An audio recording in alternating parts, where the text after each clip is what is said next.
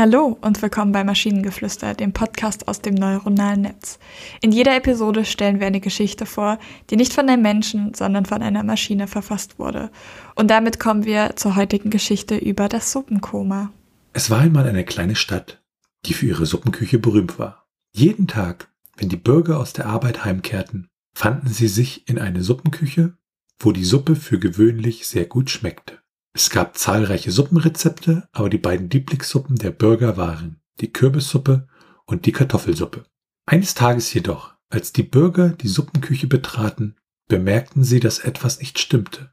Die Köche machten sehr merkwürdige Dinge und schienen sehr krank zu sein. Sie bewegten sich langsam und schienen nicht in der Lage zu sein, ihre Arbeit zu erledigen. Als die Bürger näher kamen, um zu sehen, was los war, fanden sie heraus, dass die Köche bei der Herstellung der Suppe eine Substanz namens Suppenkoma verwendet hatten. Suppenkoma war ein seltsames, leuchtendes Pulver, das angeblich besonders leckere Suppen herstellen konnte. Aber es hatte schreckliche Nebenwirkungen.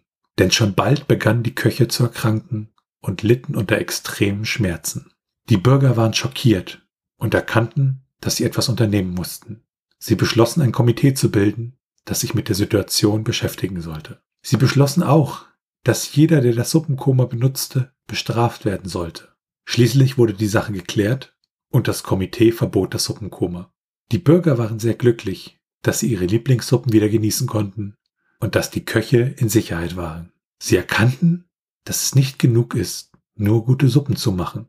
Man muss auch auf die Sicherheit der Köche achten. Es fühlt sich so unfassbar deutsch an, erstmal ein Komitee zu bilden. Wenn keiner mehr weiter weiß, gründe einen Arbeitskreis, ne? Ja, genau. Und dann, aber gut, dass die Erkenntnis kommt, dass man auch auf die Sicherheit der Köche achten muss. Ich muss dazu sagen, ich finde diese ganze Geschichte großartig. Ja. Also das ist wirklich, das, die, hebt sich so angenehm ab und ähm, das ist auch so ein bisschen spooky dann diese Köche, die sich langsam bewegt, nicht so was zur Hölle. Ne, das war, das war angenehm spooky. Und dann Suppenkoma versteht man ja eigentlich, nachdem man gegessen hat, dass man halt, äh, ja, ein bisschen träge ist, ne? Und hier die, ja, die, die seltsame leuchtende Pulver namens Suppenkoma. Ich dachte erst an Magifix oder so. Aber ich meine, wenn ein Pulver von sich aus leuchtet, würde ich das nicht ins Essen tun. Also wirklich nicht.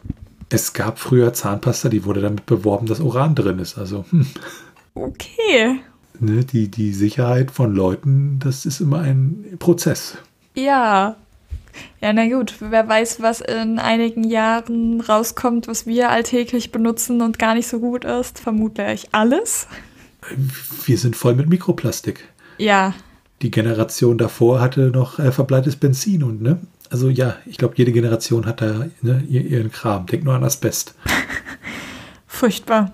Und wenn ihr Ideen oder Stichwörter habt für eine Geschichte aus der Maschine, zum Beispiel über den Kommandanten eines Raumschiffs, der sich entscheiden muss, ob er seine gesamte Besatzung dem Weltraumräuber ausliefert oder sich selbst opfert, dann schreibt uns eure Ideen per E-Mail an info.tnsh.net oder über das Kontaktformular auf der Webseite.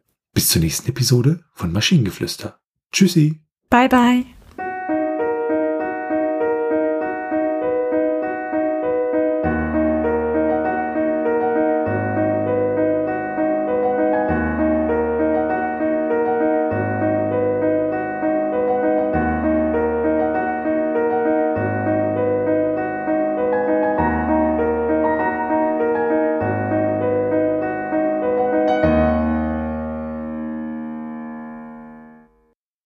Produktion von Tone Age. T1H.net